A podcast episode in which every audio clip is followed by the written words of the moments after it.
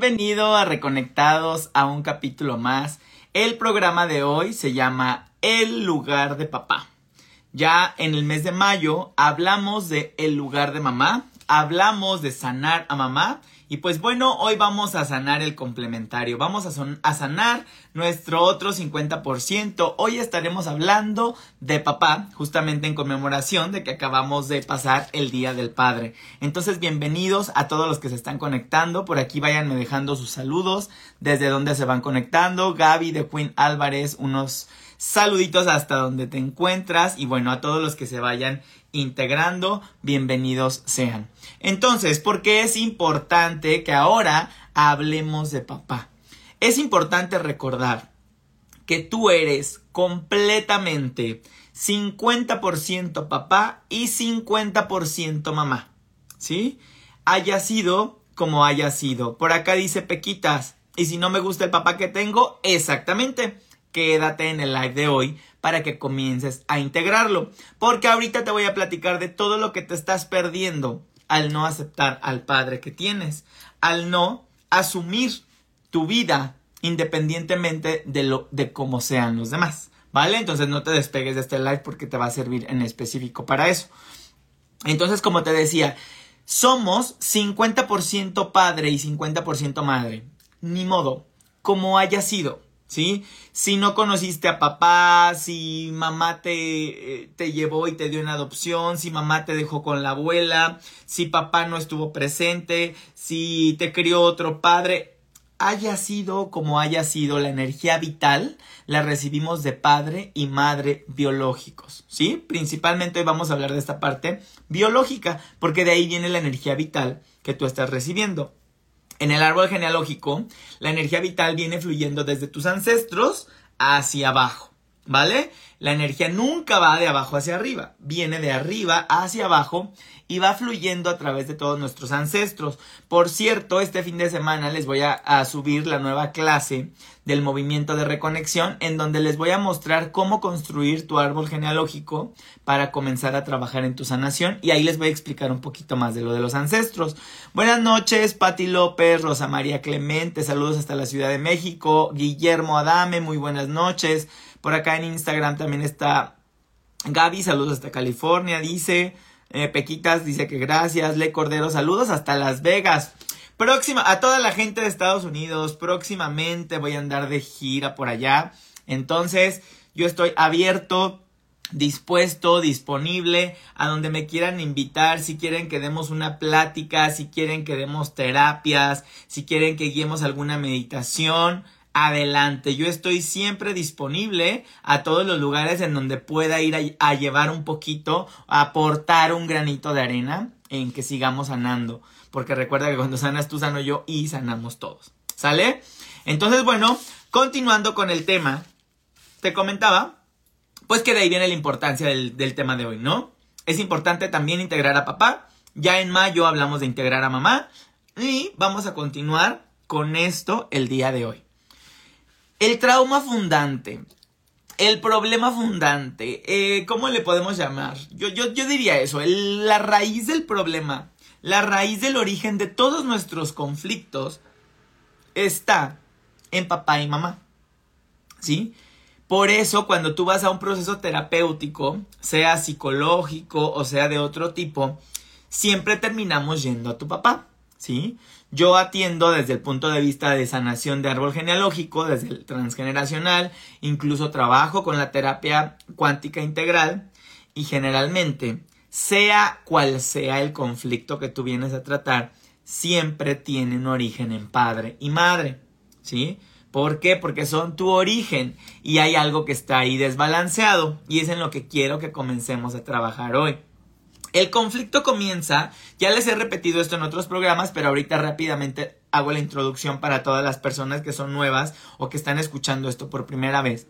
El conflicto comienza cuando somos pequeños y comenzamos a construir en nuestra mente lo que debería ser un super papá y una super mamá. ¿Cómo vamos construyendo esto? Bueno, lo vamos construyendo a través de eh, lo que vamos viendo en nuestro entorno, ¿sí? Antes de salir de nuestra casa, pues nuestro padre y nuestra madre son lo mejor que nos pudo haber pasado. porque están encargados de proveernos protección, alimentación, cuidado, ¿sí? Pero cuando salimos ya del hogar, ya después de los 4 o 5 años, entre los 4 a los 7 años, que comenzamos ya a salir de nuestro hogar, que comenzamos a trabajar también con la comparación con el otro, cuando comienzas a ver los padres de los otros niños, los padres de tus primos, de tus familiares, comienzas a generar en tu mente dos arquetipos de un padre ideal y de una madre ideal. ¿Sí? Esto ya les he platicado, como les digo, en otras ocasiones, que tú generas un super mamá y, una, y un super papá. ¿No? Una super mamá y un super papá. Entonces, toda tu vida pasas comparando al padre que te tocó contra ese modelo que tú formaste en tu mente. Y pasas comparando a la madre que te tocó contra ese modelo que hiciste en tu mente. Por lo tanto, tu papá, hoy vamos a enfocarnos en papá, pero fue lo mismo con mamá, ya se los platiqué. Si no viste, si no escuchaste el programa de mamá, al ratito te vas a escuchar el programa que se llama El hogar de mamá. Entonces, todo el tiempo tú vas a estar comparando a tu papá contra este modelo de padre ideal que te construiste, ¿sí? Entonces, por ejemplo, acá hace rato nos decía eh, una personita, Pequita, nos decía, no me gusta el papá que tengo. ¿Por qué no te gusta el papá que tienes? Porque tú construiste de pequeña un modelo de lo que debería ser un padre ideal. Y toda tu vida te has dedicado a comparar al padre que te tocó contra ese padre, ese modelo ideal. Por eso a la fecha no lo apruebas, no lo aceptas, porque nunca va a llegar a ser ese padre ideal. A lo que quiero llegar es que logres entender que has construido una imagen de un padre ideal, que el padre ideal no existe. A eso es a lo que quiero llegar. No existe un padre ideal. Miren, ya salió la resistencia luego, luego dice Pequitas, yo creo que no es eso. Bueno, este es mi punto de vista, pero cuando hay resistencia y no bajan las barreras, no vas a poder ver, mira, es que se portó mal. Se portó mal contra el juicio de quién? Se portó mal contra tu juicio de lo que debería ser un padre ideal.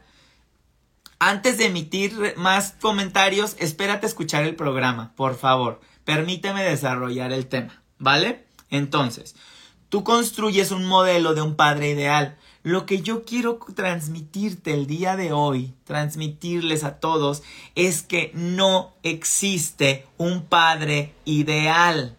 No existe. El padre ideal que tú quieres o que tú hubieses querido tener no existe.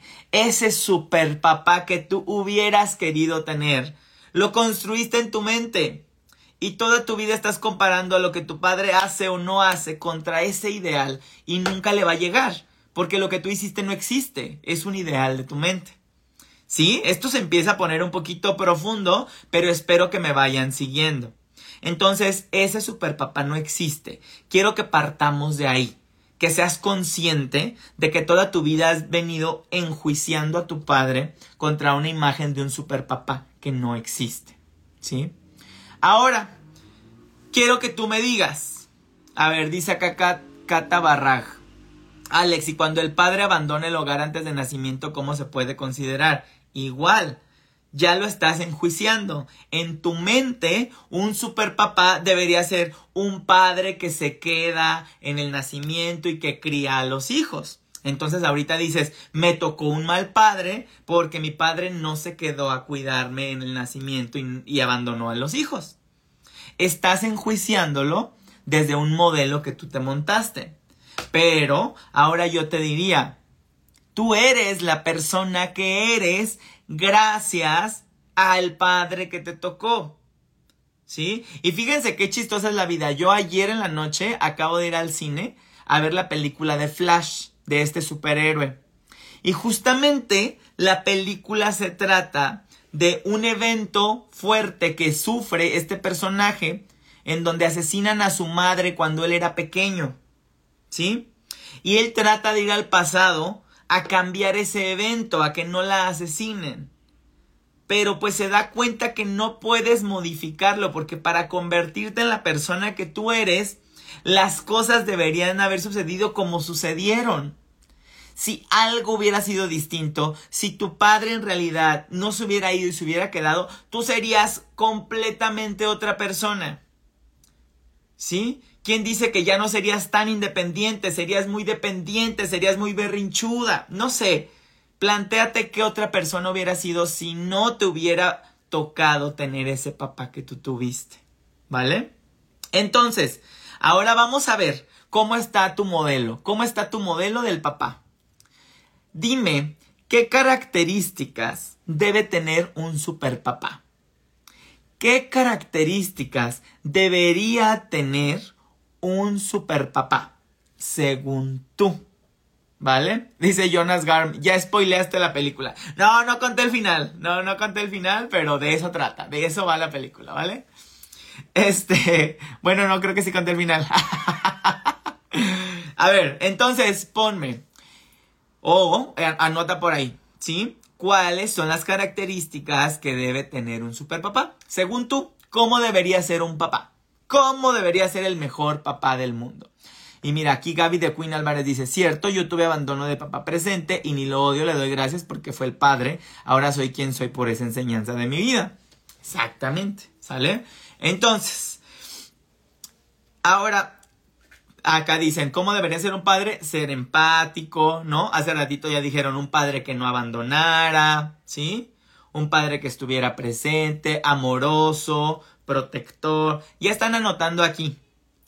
¿Sí? Y acá dicen, uff, qué pregunta. Exacto. Ahí les voy a todos los que están respondiendo. Ahora yo te diría, ¿y a ti quién te dijo que así debería ser un padre? ¿De dónde lo aprendiste? ¿Por qué crees que así debería ser un padre? ¿Quién te lo dijo?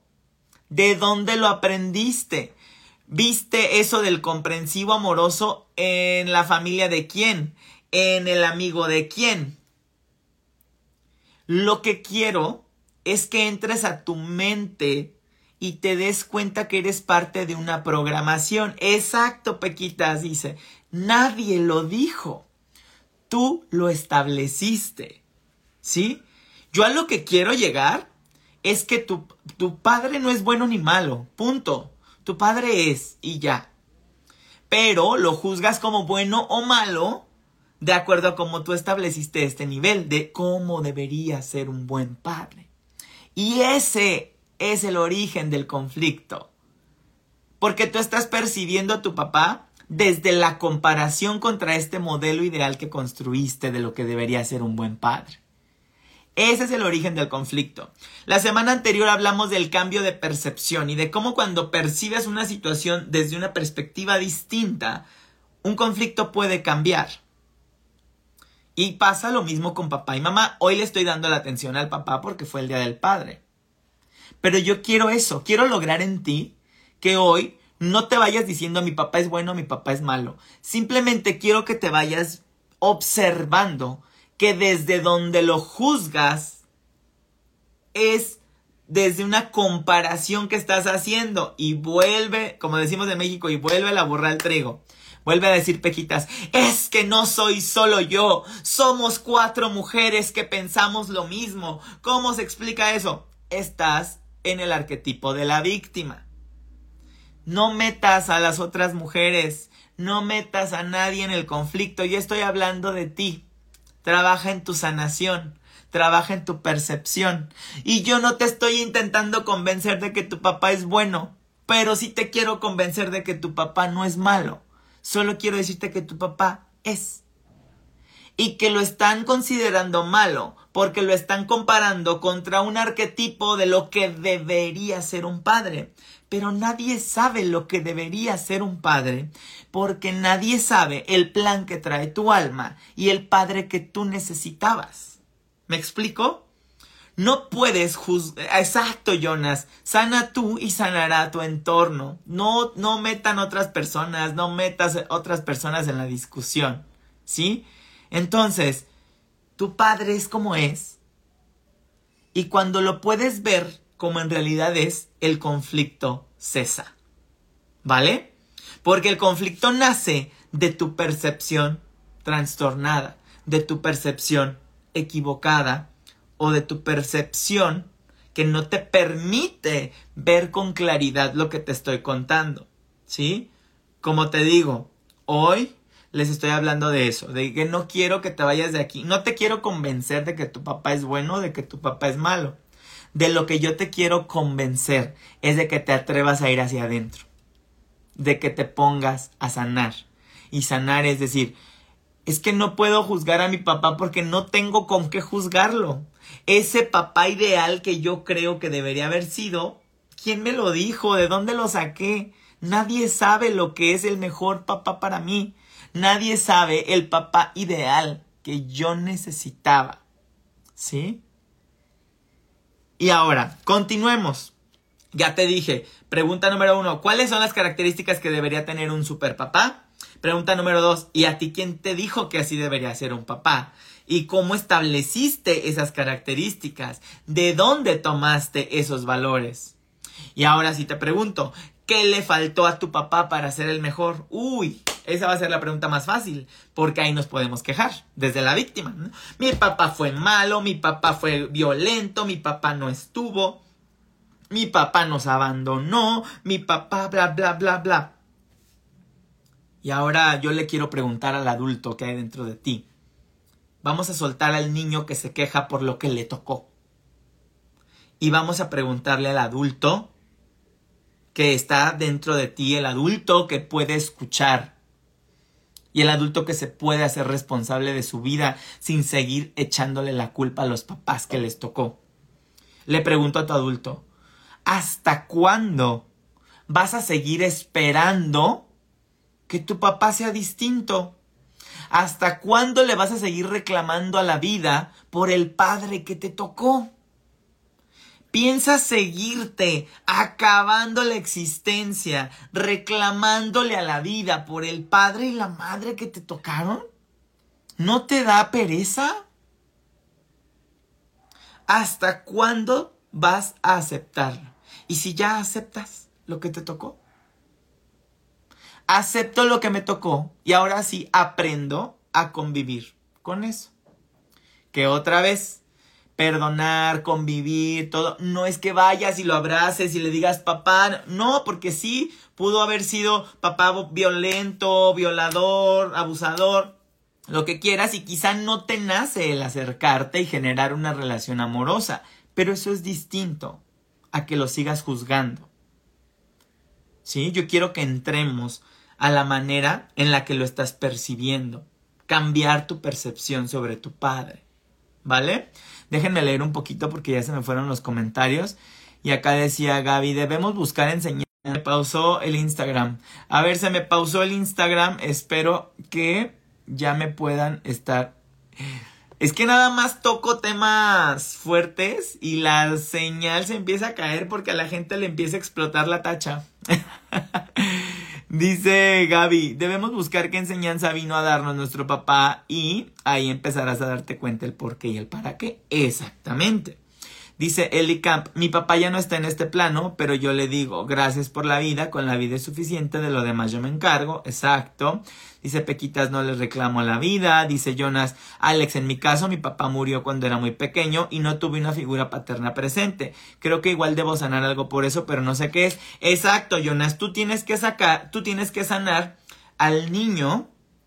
Tú tienes que regresar, hacer una pequeña terapia, igual y regresar al niño cuando su papá muere y, y, sacar esta furia del niño, este enojo del niño, porque ahorita yo estoy hablando con el adulto, pero el niño no entiende esta situación. Por eso yo hoy quiero que vengan desde su arquetipo adulto, no desde el arquetipo niño quejumbroso víctima, ¿sí? El niño sí se quedó muy enojado porque no e, el niño no sabe lo que es la muerte, el niño no sabe lo que es la vida, el niño solo quería tener un papá.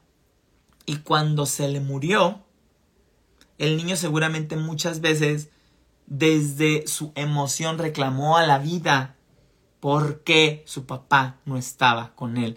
Entonces quizá tu adulto no necesita hacer esa sanación, pero tu niño sí, porque tu conflicto comenzó en la infancia de una manera muy fuerte, ¿vale? Por acá dicen, ¿aceptar es callar? No, no, aceptar no es callar aceptar, es integrar, ¿sí? Y dejarte de negar a la experiencia que te tocó.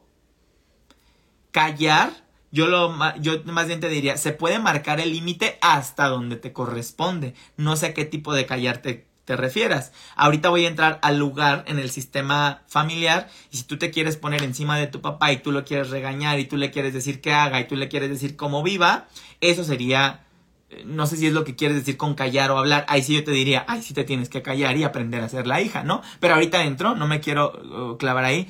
Sonia dice, gracias a Dios comprendí que él hizo todo lo mejor que pudo. Pues sí, ni modo, así como tú estás trabajando. Dice Cario Campo, el tema de hoy es un temón que estoy trabajando. Yo creo que todos, cuando hablo de papá y mamá, híjole, es fuertísimo. Ahorita se me estaba yendo la señal justamente en Instagram porque se mueve mucho en el inconsciente. Nos duele hablar de papá y de mamá, ¿sí? Pequitas, ¿y cómo se sana la niña que fui? Con terapia. Jonas, así fue, me recuerdo reclamando a la vida por qué se había muerto y la vida que tenía. Exacto, Jonas, ahora es hacer las paces con este niño y decirle, ya no necesitas ese papá porque ya estoy yo como adulto para ti. Y dice Karen, hace unas semanas cambié el nombre de contacto de mis padres, antes los tenía escritos por su nombre y ahora puse mamá y papá y fue muy extraño. Karen Delow, yo te recomiendo que mejor los dejes por su nombre. Ahorita voy a entrar ahí. Porque cuando tú dejas de llamarle papá, ya le quitas ese, ese personaje ideal que querías.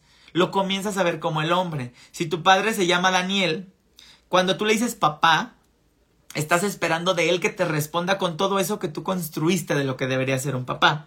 Y cuando tú simplemente le dices Daniel, estás logrando ver al hombre estás logrando recordar que es un humano, que también vino a aprender y a tener una experiencia y que también se puede equivocar. Ahorita voy a entrar a ese tema más a profundidad, ¿vale? Nada más que los quería leer, Cario Campo Claro, desde no confrontar ni manifestarlo desde el dolor. Así es. Órale, y por acá en Facebook tengo muchísimos comentarios, me voy a ir rápidamente porque sí me interesa leerlos para ir viendo por dónde llevar esta discusión. Eh, ese modelo es el que nos enamoramos, armamos todos y desde ahí juzgamos la calidad de las personas. Así es, dicen, yo lo juzgo muchas veces desde sus ausencias. Así es, porque creíste que un padre debería ser aquel que siempre está presente. Pati López, creo que no hay nadie perfecto, nadie nace sabiendo, todos venimos a aprender y a crecer de acuerdo a lo que vivimos en las experiencias. Así es. Dice Rosa María, no hay padre perfecto y debemos preguntarle al papá si como hijos somos lo que ellos esperaban de nosotros. Hay que preguntarnos si sabemos ser hijos también, ¿sí? Elide del Carmen, yo estuve muy molesta, mi padre fue un padre ausente, no lo conocí, ya no está en este plano y lo conocí ahora por una foto y he estado trabajando en sanar y hoy día ya no siento rabia sino paz. Qué bonito que vayas soltando eso que estamos hablando el día de hoy. Y dice Guillermo, yo crecí creyendo que quien me dio el apellido era mi padre y él había fallecido cuando yo tenía seis años, después mi mamá me dijo que mi padre era otra persona y está con vida, más no sé si ni cómo es físicamente, pero he trabajado y aún me falta mucho para sanar y ser mejor persona y voy bien. No se pierdan la clase que voy a dar este fin de semana sobre cómo construir tu árbol genealógico porque vamos a tocar este tema de las diferencias entre el padre biológico el padre de crianza. Eh, dice, los amo, los honro y los bendigo por haber sido el puente para estar aquí ahora. Punto. Nada más por eso debemos amarlos y agradecerlos, ¿sí? No necesariamente tienes que construir una relación. Patricia, tuve muchos conflictos y resentimientos con mi padre. Bienvenida al temazo de hoy, justamente, ¿sí? Rosy Villanueva, ya no me crié, yo no me crié con mis padres, con ninguno. Estas festividades del Día del Mayo y Día del Padre no es nada. Por eso hago estos programas, Rosy. Porque haya sido como haya sido, tú necesitas integrar estos dos arquetipos en tu vida y necesitas dejar de pelearte con ellos, porque son la raíz de todo lo que nos pasa. Una buena relación con padre y madre es una buena relación con el amor, con la abundancia, con la prosperidad, con la salud, ¿sí? De la madre habíamos hablado cuando hablamos del arquetipo materno era la salud, las relaciones, la prosperidad, la administración del dinero, del Padre aprendemos sobre el marcar límites, aprendemos sobre la autoridad, sobre la disciplina, sobre el generar, ¿sí? Generar, abrirnos paso por la vida. A eso es a lo que nos eh, ayuda el arquetipo padre. Si tú no tienes integrados estos arquetipos, seguramente hay muchos conflictos en estas áreas de tu vida. Rosa María, yo siempre quise a mi padre y ahora ya no está, falleció el año pasado y lo honro y lo bendigo y le doy gracias por mi vida, muy bien. Eh, así es, ¿Vale? O sea, qué bueno que hoy estamos generando mucha discusión porque eso es lo que me interesa. Dice Iris, yo en, en, cuatro años perdí a mi madre primero y van a ser dos a mi padre y el duelo de perderlos es porque han sido muy protectores. Me ha costado acostumbrarme a la falta de la presencia física. Además, El dolor es tan fuerte cuando los tenemos idealizados que si se hubieran muerto cuando tú estuvieras peleada con ellos. El dolor es igual de fuerte a que si tú te peleaste con ellos y se murieron, a que si los tenías súper idealizados como los mejores padres y se murieron, es el mismo tipo de dolor, nada más en el otro extremo. Ahorita voy a hablar de eso. Entonces ya, me había quedado en, ¿y si ya aceptas al padre que te tocó? ¿Y si ya sales del niño quejumbroso, del niño berrinchudo, del niño víctima y te concentras en el adulto y dices, estos padres me tocaron? Ya. No puedo seguir reclamando toda la vida porque vas a seguir lleno de conflictos. ¿Sí?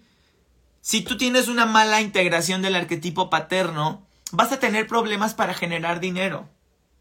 Vas a tener problemas para establecer límites. Vas a ser una persona que no sabe poner límites, que a todo mundo le dice, sí, sí, que no sabe marcar un límite. Vas a ser una persona que no sabe disciplinarse, que no tiene fuerza de voluntad. Si no tienes fuerza de voluntad, si no te sabes disciplinar, si no sabes marcar límites, si se te complica producir dinero, déjame decirte que tienes un problema con tu padre. Lo quieras ver o no lo quieras ver, porque muchos me van a decir, yo no, yo lo amo. Hay un problema y ahorita te voy a decir en dónde podría estar el problema. Oscar Martínez, yo perdí a mi padre hace 10 años y lo sueño a veces, pero nunca lo puedo ver. Bueno, ahora, imagínate, si tú ya te levantas mañana y dices, no puedo seguir reclamando a la vida por el padre que me tocó. Lo acepto. Lo acepto con esto. ¿Cómo es? ¿Qué cambiaría en tu vida? ¿Cómo tomarías ahora la vida? ¿Qué cambiaría en tu relación con él? ¿Así esté vivo o ya haya trascendido? ¿Cómo percibirías? ¿De cuánto peso te desharías? ¿Qué tan ligero, ligera te sentirías al simplemente aceptar de una vez por todas el padre y la madre que te tocaron. Hoy estamos hablando del padre. Si dices ya vida, gracias por el padre que me tocó, porque yo no sé por qué me tocó, pero estoy seguro que era el padre que yo necesitaba para ser lo que soy el día de hoy. ¿Sí? ¿Qué pasaría? ¿Cómo cambiaría tu vida? Ponme cómo cambiaría tu vida. Dice Karen de lo yo tengo todos esos problemas que acabas de nombrar y yo pensé que solo tenía problemas con mi mamá. Todos traemos temas con papá y con mamá, ¿sí? Y si no viste el live de El lugar de mamá, lo hice en mayo, por ahí lo revisas y también vas a encontrar todos los temas de mamá. Dice soy Megan. Desde que he estado haciendo los ejercicios que has dejado en el grupo, he mejorado mucho la relación con mi papá. Un día simplemente lo abracé y ahí me quedé mucho rato llorando. Después sentí tranquilidad. Qué hermoso, Megan. Y qué bueno que sí haces los ejercicios. Para los que no están, tengo un grupo que se llama Conexión 2023 en donde estamos sanando juntos y nos acompañamos. Cada semana les dejo un ejercicio de reflexión. Generalmente es escribir, escribir, escribir. A veces ver algunos videos y ya les he dado unas clases. Este fin de semana voy a dar una clase sobre cómo construir tu árbol genealógico para que comiences también a plasmar algunos conflictos inconscientes de manera visual. Dice Rosy Villanueva, yo quería conocerlos y cuando me tocó tener relación con cada uno de ellos me hicieron daño, gracias a Dios ya sané, pues suenas todavía muy resentida, no sé si ya sanaste, pero espero que el programa de hoy te lleve por la vía, ¿sí? Eh, porque no venimos aquí a decir yo soy el niño bueno. Tengo un programa que dice deja de ser el bueno, porque cuando queremos ser los buenos no queremos ver el conflicto, ¿sí? Entonces, eh, ahí les va. Ahora, si tu padre murió, es lo mismo. Integrarlo sería ya aceptarlo. Fue el padre que necesité en el tiempo que lo tuve no puedo seguir reclamando en la vida que yo lo quería tener más. No puedes seguir haciendo un berrinche desde tu niño interior de yo quería haberlo tenido más años, yo no quería que se muriera. Desde tu arquetipo adulto dices, la gente se muere y quizá yo necesitaba que mi padre estuviera vivo solo esos años. Es duro, sí, pero es adulto.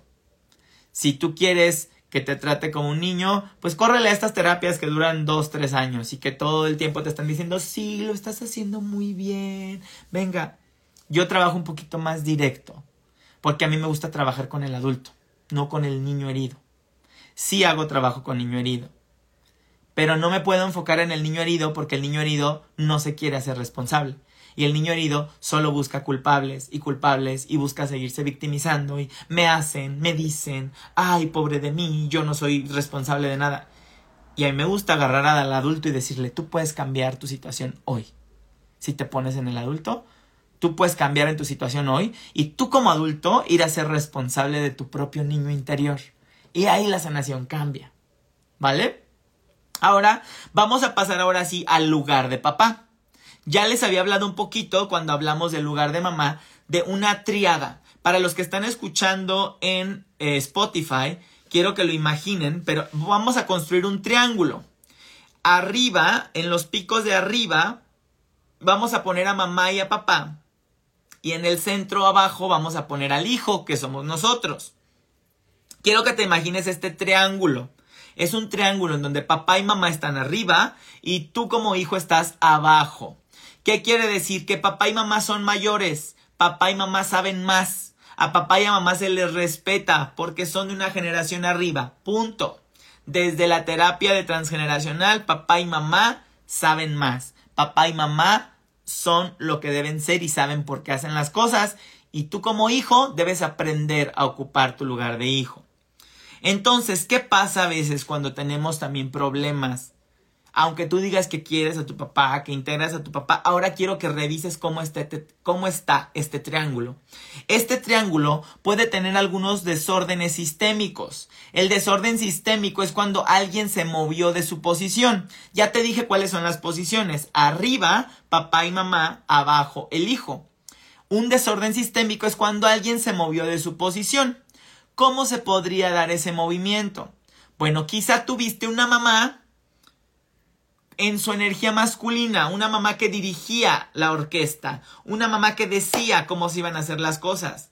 A papá era quien le tocaba marcar los límites, pero papá nunca lo hizo, entonces mamá se lo adjudicó y mamá era quien decía cómo se hacían las cosas y tuviste un papá que se hizo chiquito y que solo aceptaba y que solo aceptaba. ¿Qué crees? Muy posiblemente tú diste el lugar vacío de papá y te brincaste para arriba y te hiciste pareja simbólica de tu mamá y ahora ven a papá como el niño. Y ahora ves a papá hacia abajo, y ahora quieres regañar a papá, y ahora le quieren decir cómo haga las cosas. Y papá voltea nada más y, le, nada más y les dice, sí, ajá, ok, nada más agacha la cabeza. Ese puede ser un desorden sistémico, y eso lo acabo de revisar hace poco. ¿Sí?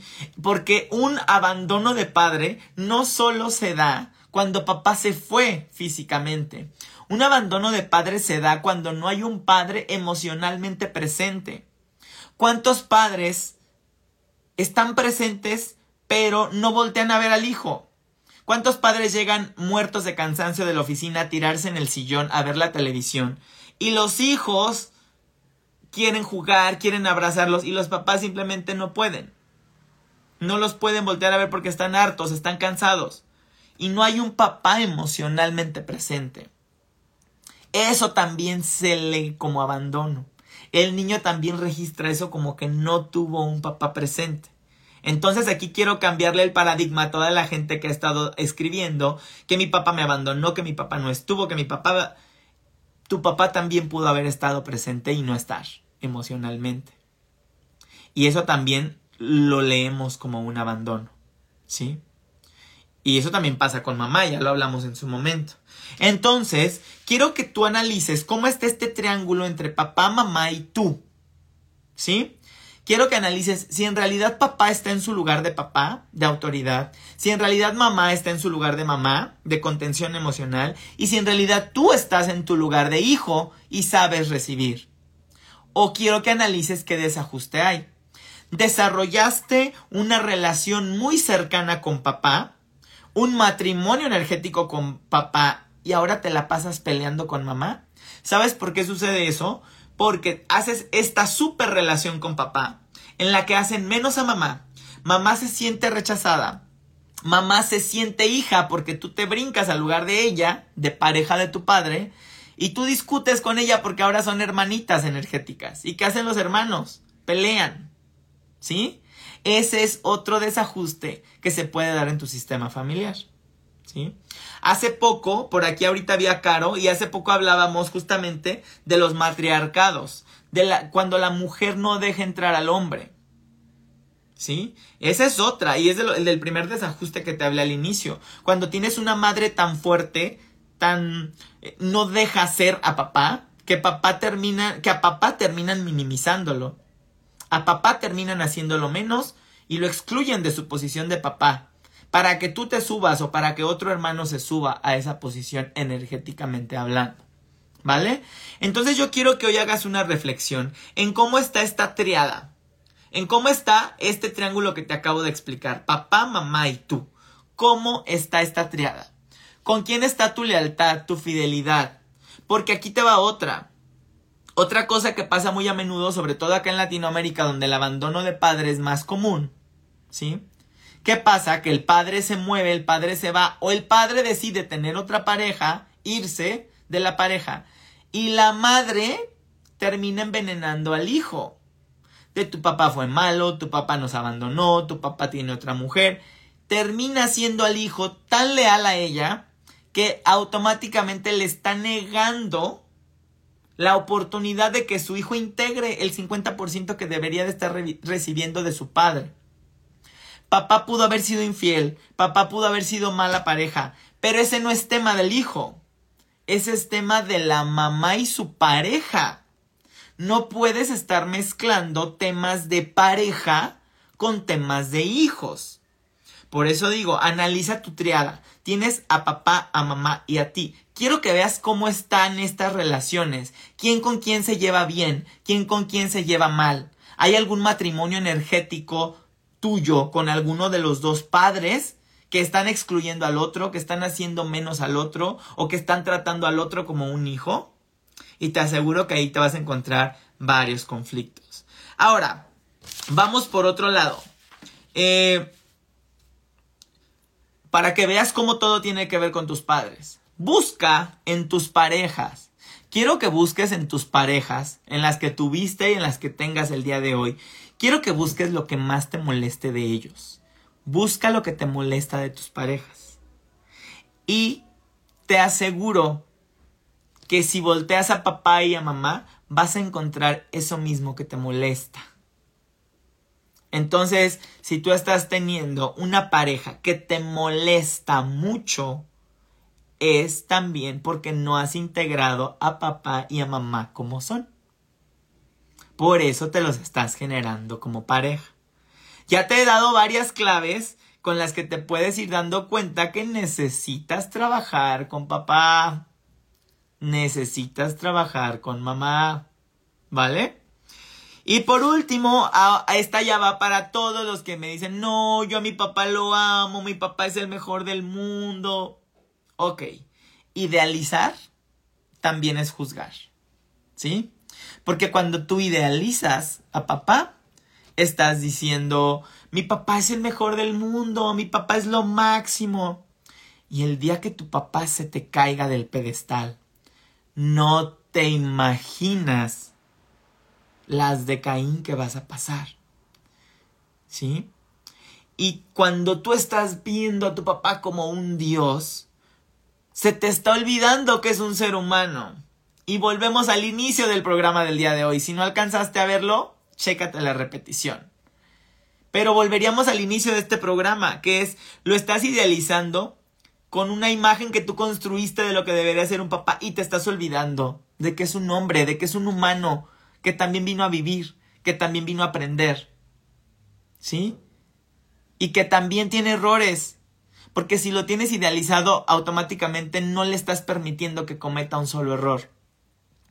¿A cuántas mujeres has escuchado que algo pasó con su papá, le fue infiel a la mamá o papá hizo algo que no les gustó y dicen, no, es que mi papá se me cayó del pedestal? Y te aseguro que las mujeres hasta desarrollan enfermedades graves, ¿eh? He visto cánceres, he visto lupus, porque papá se les cayó del pedestal y no pueden aceptar que papá se les haya caído del pedestal.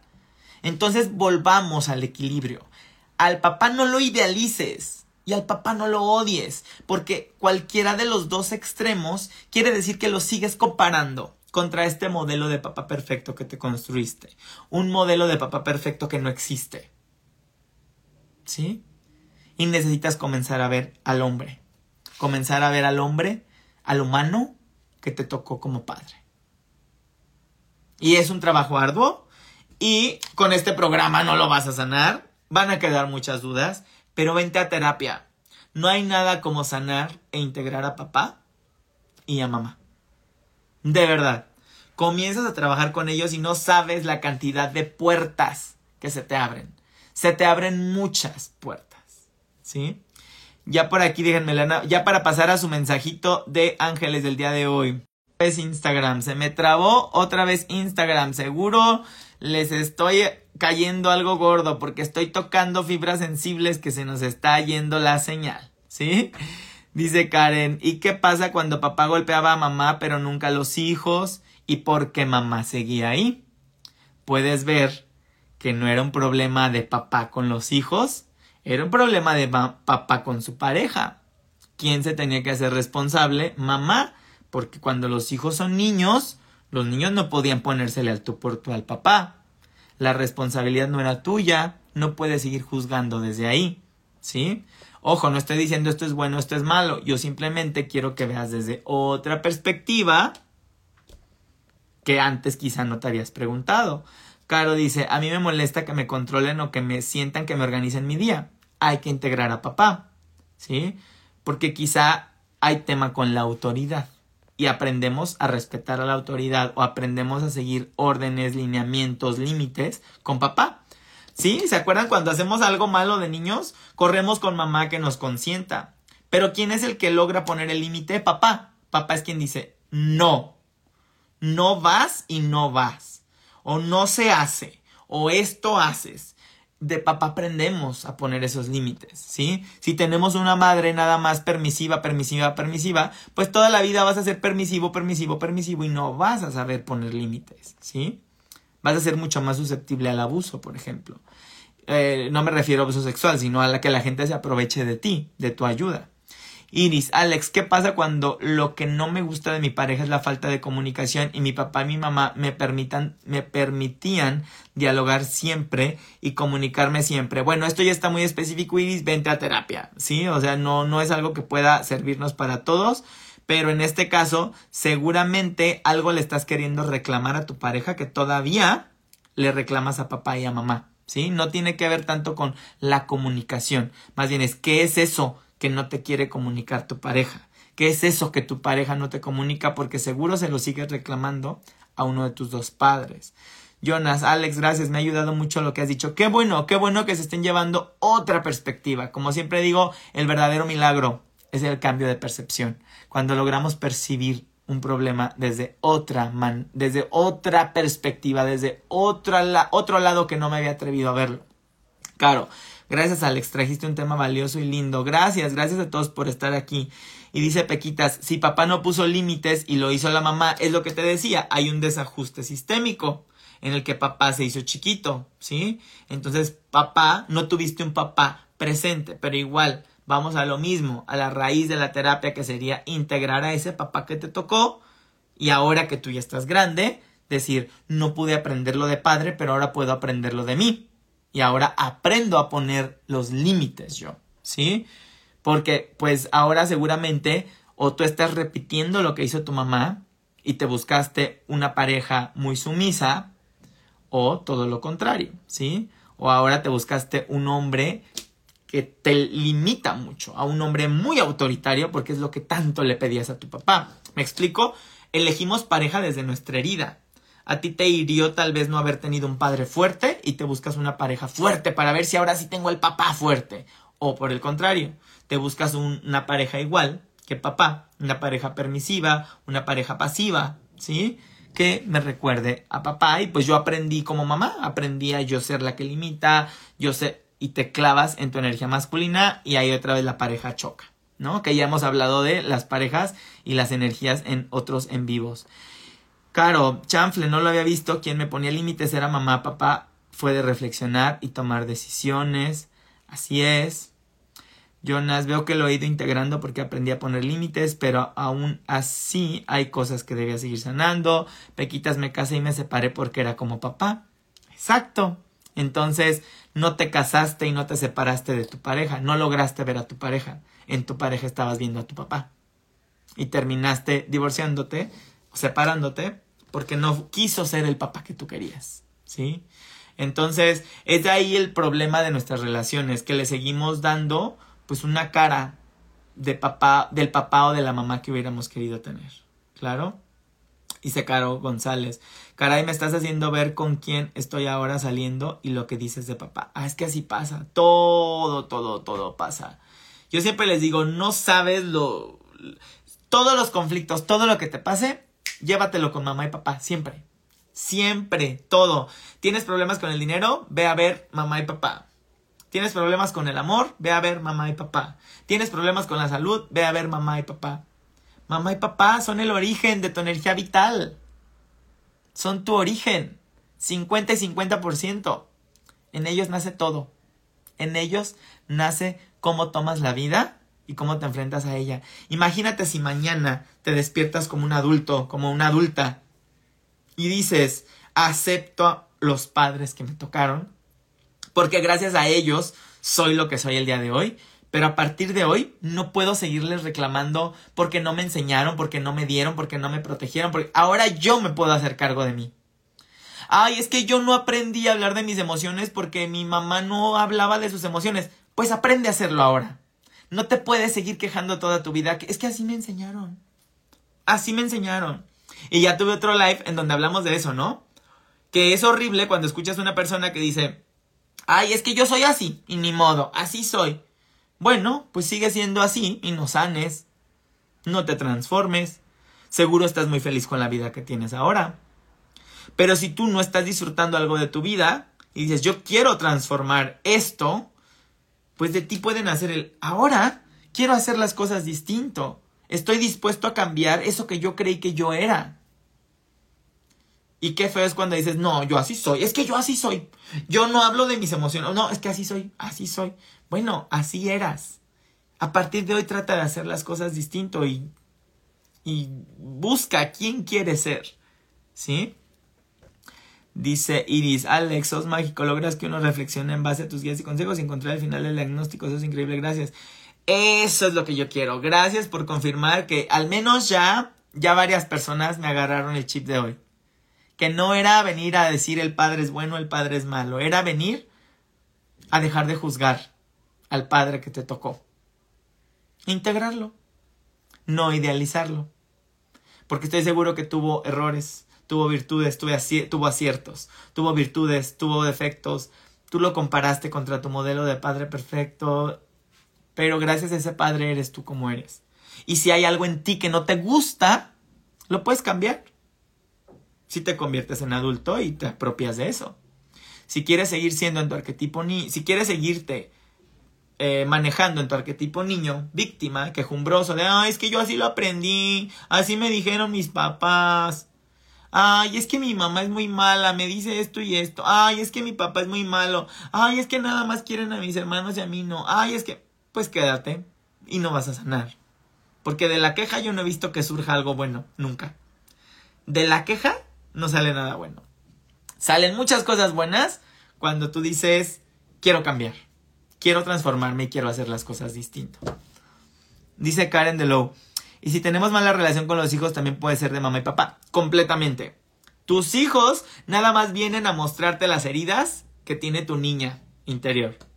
Tus hijos te muestran todos los conflictos que todavía tiene tu niña interior. Y si tú estás teniendo problemas con tus hijos, seguramente tú tuviste muchos problemas con tus padres y hay temas de tu infancia que no has podido integrar y que les sigues reclamando. Así es. Y dice, eh, Alex, ¿será por eso que es difícil encontrar pareja? Totalmente, totalmente, ¿sí? Imagínate que los primeros de los que tú aprendiste lo que era el amor es de la relación que tenía papá con mamá. De ahí aprendiste lo que era el amor y cómo se relacionaban. Por eso hay muchas personas, muchas mujeres que aunque son golpeadas, no se van. Porque, y tú dices, pero ¿por qué no te vas? No lo pueden entender porque su niña vio que a su mamá la golpeaban y su niña dijo, pues es parte del amor. ¿Sí? O sea, es otra percepción. Es parte del amor, dice ella. ¿Por qué? Porque su percepción no logra cambiar. Ella sigue diciendo, es que así es el amor, porque pues así era el amor entre mis papás.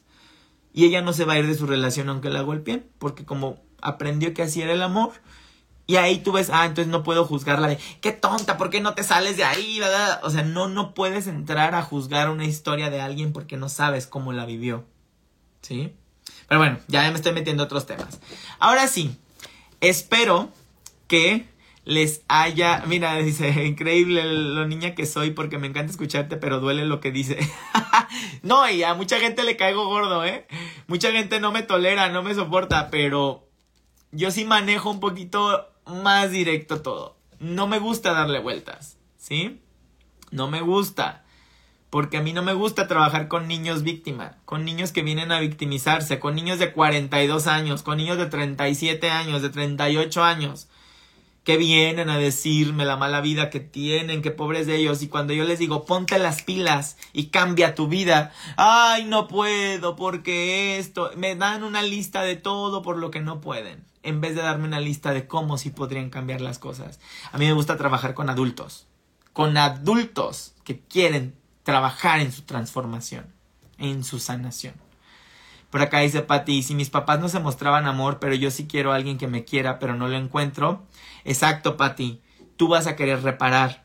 Yo vi que mis padres, es que cuando, si has estado en otros programas, repetimos o reparamos. Repetir es hacer las cosas igual, buscar una relación igual en la que no haya amor o repares. Tú vas a querer una relación que sí te dé mucho amor. Sin embargo, no te enseñaron a relacionarte con ese tipo de personas. Entonces ahora tú tienes que pasar también por un proceso terapéutico, por un proceso de transformación en el que aprendas a relacionarte con ese tipo de personas. Fíjense que es muy interesante cómo habla una de mis maestras, una de mis guías, y dice, a ver, es que si yo quiero pareja, necesito relacionarme con personas que tienen relaciones, que tienen relaciones de pareja. Pero ¿qué pasa con todas las mujeres solteras luchonas por la vida que van juntándose con y hacen su club de solteras luchonas y solo se juntan para hablar lo malo que son los hombres, los infieles que son los hombres? Se juntan con personas que les eh, validan su creencia pues ¿qué va a pasar? Pues no se van a mover de ahí, porque están validando su creencia. De los hombres son malos, los hombres son infieles, los hombres no cambian, los hombres bla, bla, bla. Y dice la maestra, imagínate que ahora te comienzas a relacionar con puras mujeres que tienen pareja, que tienen parejas, que salen con parejas y escuchas otras cosas. Escuchas que sí es posible mantener una pareja, escuchas que sí es posible relacionarse. Ay, creo que nunca me lo había planteado, ¿verdad? ¿Qué tal que cambias el entorno en el que te mueves? Y también va a cambiar la creencia, porque tal vez tu creencia va a decir, ah, ¿y si no es cierto? ¿Y si no es cierto que todos los hombres son iguales? ¿Y si no es cierto que todas las parejas hacen lo mismo? ¿Qué pasa ahí? Se pone interesante, ¿no? Híjole, ya se nos fue el tiempo, me piqué, el tema la verdad estuvo muy bueno. Este, ya voy a darles un mensajito el día de hoy. Eh, no se pierdan este fin de semana, ya voy a subir la clase para hacer el árbol genealógico. Va a estar muy buena porque ahora vamos a empezar a ver qué nos dice nuestro inconsciente sobre los temas que hay en nuestro árbol genealógico. Entonces quisiera que tomes una respiración profunda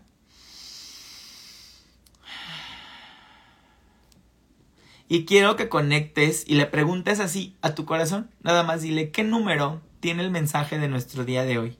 ¿El mensaje número uno? ¿El mensaje número dos? ¿O el mensaje número tres? Quiero que elijas un número el día de hoy. ¿Uno, dos o tres? Uno, dos o tres. Uno, dos o tres. Yo ya elegí. Ponme por favor aquí en el chat qué mensaje eliges el día de hoy. El mensaje uno mensaje 2 o mensaje 3. Y mientras yo saco las cartas, por favor ayúdame, mira, ponme estrellitas, corazoncitos, likes, comentarios. Todo eso me ayuda para seguir llegando a más personas. Porque cuando sanas tú, sano yo, sanamos todos. ¿Te imaginas que cada vez seamos más dispuestos a ver las cosas distinto? Muchas gracias por todos tus comentarios, tus corazoncitos, tus likes, tu compartir, el hacerle llegar estos mensajes a otras personas. ¿sí? Gracias. ¿Qué número eliges el día de hoy? Por favor, pónmelo aquí en el chat. ¿Qué número eliges el día de hoy? Facebook. Hay 38 conectados y nada más me han escrito como 3. No inventen. Pónganme ahí en el chat. ¿Qué número escoges el día de hoy? ¿Qué número escoges el día de hoy? Muy bien. Listo. Mensaje número uno.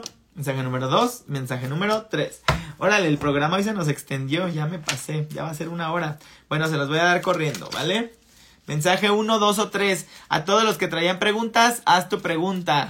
¿Y qué número te va a responder? Hoy traigo esta pregunta. ¿Qué número me va a responder? ¿El 1, el 2 o el 3? 2 o 3. Y una última carta de por acá. Mensaje número 1, mensaje número 2 o mensaje número 3.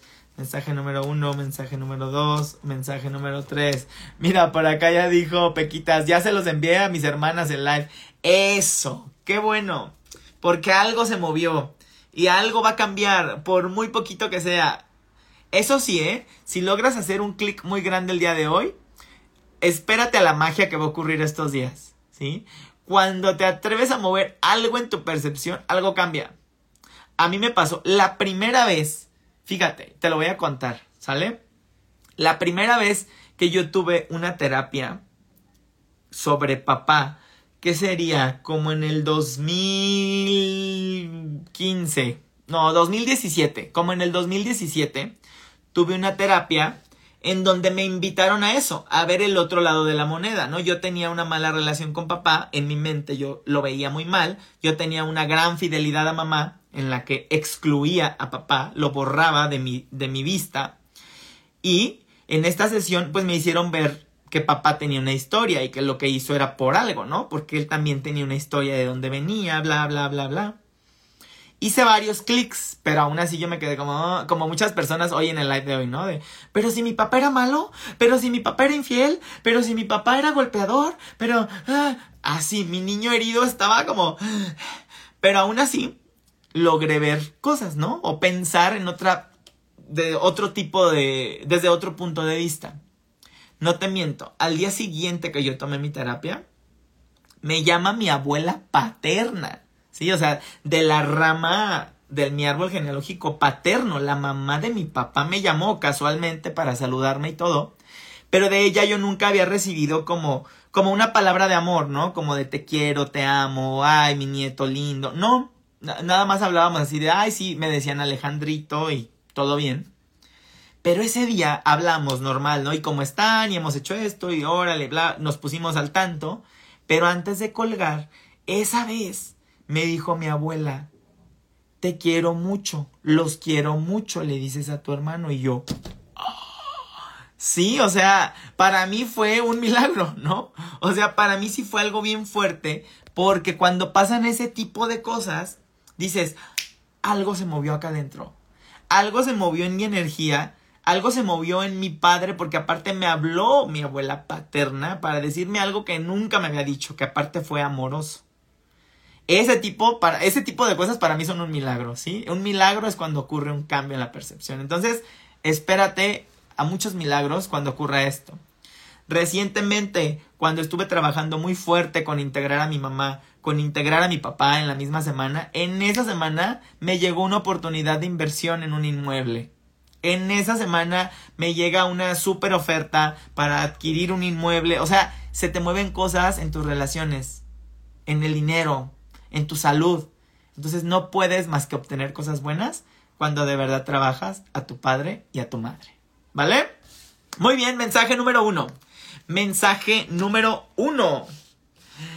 Andas loco en tus pensamientos. Oye, tus pensamientos te están comiendo, ¿sí?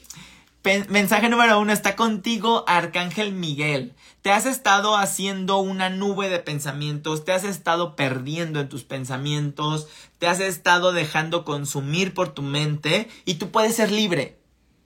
¿Sí? De la única persona o de la única cosa que tú eres esclavo esclava es de tu mente.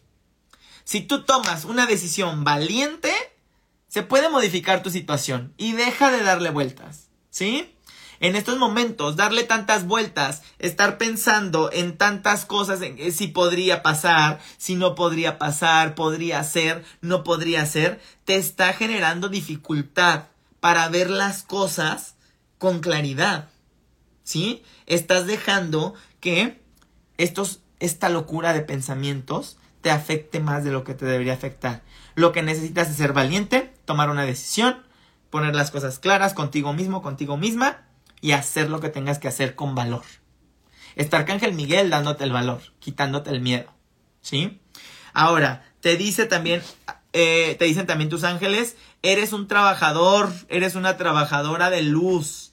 Y Dios te necesita así, con una mente clara. Entonces ya, desaloja tu mente de tantos pensamientos que traes por ahí. Eh, limpia tu mente porque te seguimos necesitando en la tierra. Mira, qué bonito dicen tus ángeles. Dios necesita de tu luz, que tu luz y que tu amor divino brillen como un ángel para la tierra y para todos sus habitantes. Piensa en todas las personas para las que tú en este momento estás siendo como un ángel, a quienes estás ayudando, a quienes estás acompañando, ¿sí? Y concéntrate en eso. No dejes que tus pensamientos te estén haciendo olvidarte de lo que tú vienes a dar, de lo que tú vienes a contribuir. Y ahora, toda esta guerra de pensamientos, toda esta revoltura de pensamientos se está dando porque estás atravesando un momento de despertar de conciencia. Y así es el despertar de conciencia, ¿no? Todo se nos empieza a mover porque todo le empezamos a dar vueltas y te dicen tranquilo, tranquila, no hay prisa. Cada que tú haces un nuevo clic, cada que te cae un 20, cada que te cae una ficha, como dicen por ahí, pasa tu periodo, tu cuerpo pasa por un periodo de acostumbrarse a la nueva información que recibió, ¿sí? Entonces, simplemente ábrete a no creer que lo sabes todo y di, no sé, no sé qué hacer, muéstrenme, no sé ya qué hacer, me rindo, muéstrenme, pero ríndete, porque el no quererte rendir y querer hacer las cosas a tu manera es lo que te hace estar pensando tanto como te mostraron ahorita que estaba tu mente, ¿vale? Te hablan de que revises los errores que tú crees que has cometido y aprende de estos errores, ¿sí? Los errores no son para que te sigas eh, culpando toda tu vida, para que te sigas arrepintiendo toda tu vida. Los errores son para que aprendas de ellos y digas, wow, ahora logro ver que ese error lo cometí por esto y por esto y por esto, que ahora debo transformar, ¿no? Entonces, ábrete, todo lo que estás pasando es parte de tu despertar de conciencia, ¿vale? Toma una decisión valiente. Número dos, ¿ya están listos? Número dos, vamos con el número dos.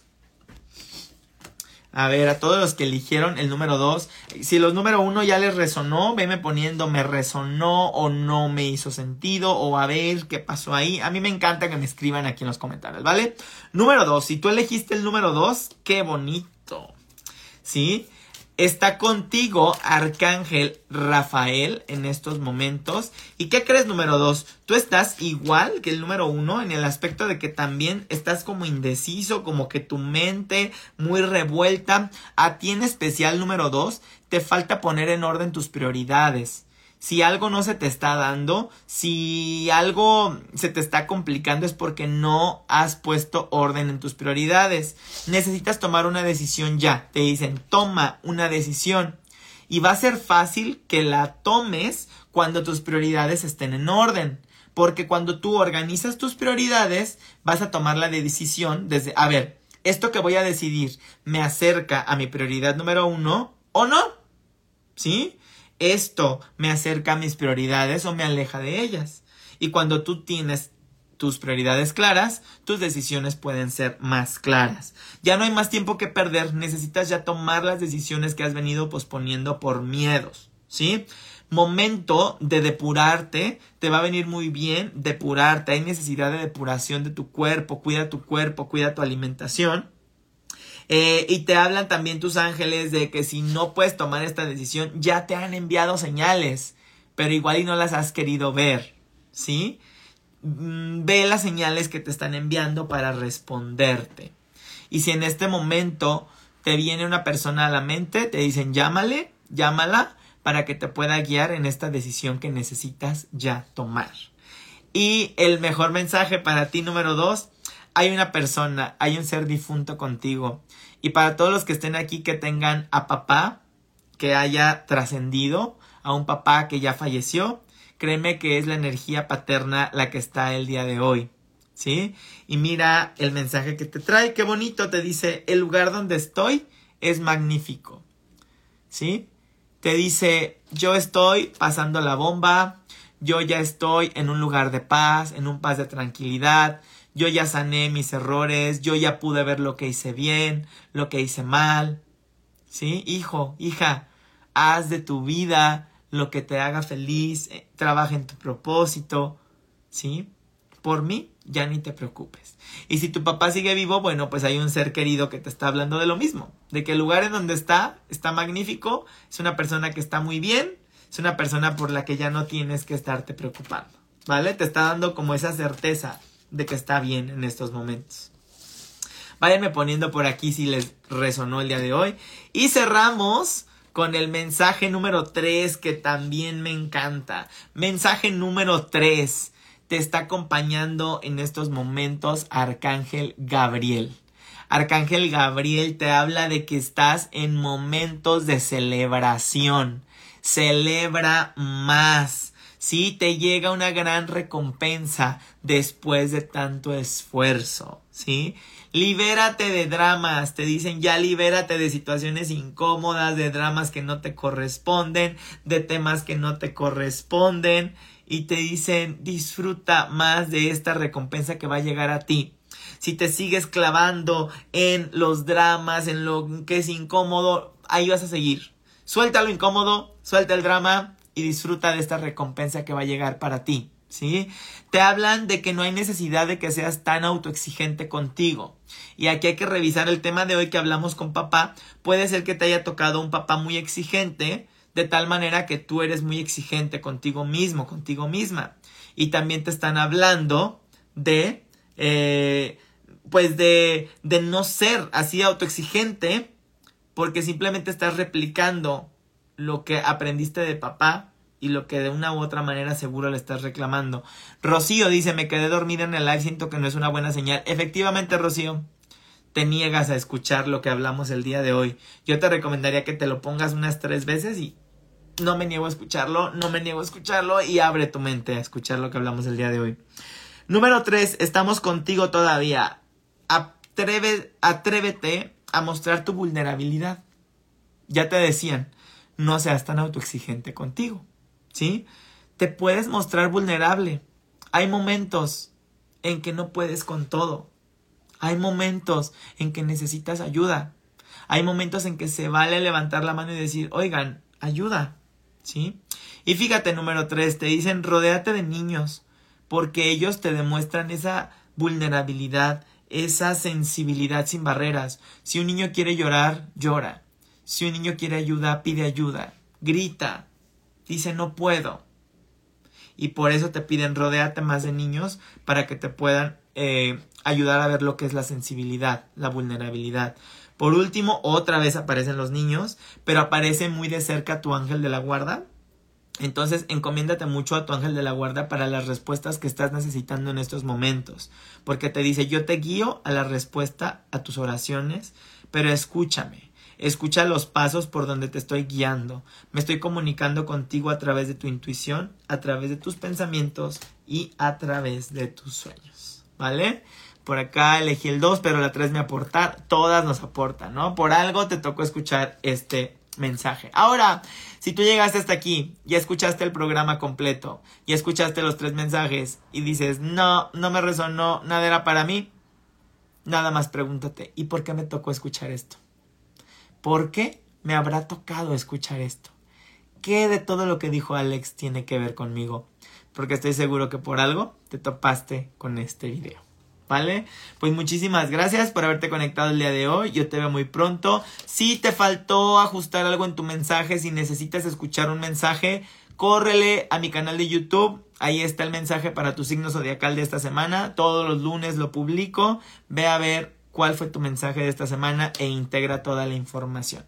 Este fin de semana no te pierdas la clase número 6 del movimiento Conexión 2023, en donde te voy a enseñar a que comiences a construir tu árbol genealógico y estemos eh, descubriendo los enredos que hay ahí. Comencemos a descubrir los enredos que hay ahí en nuestro árbol genealógico. ¿Vale?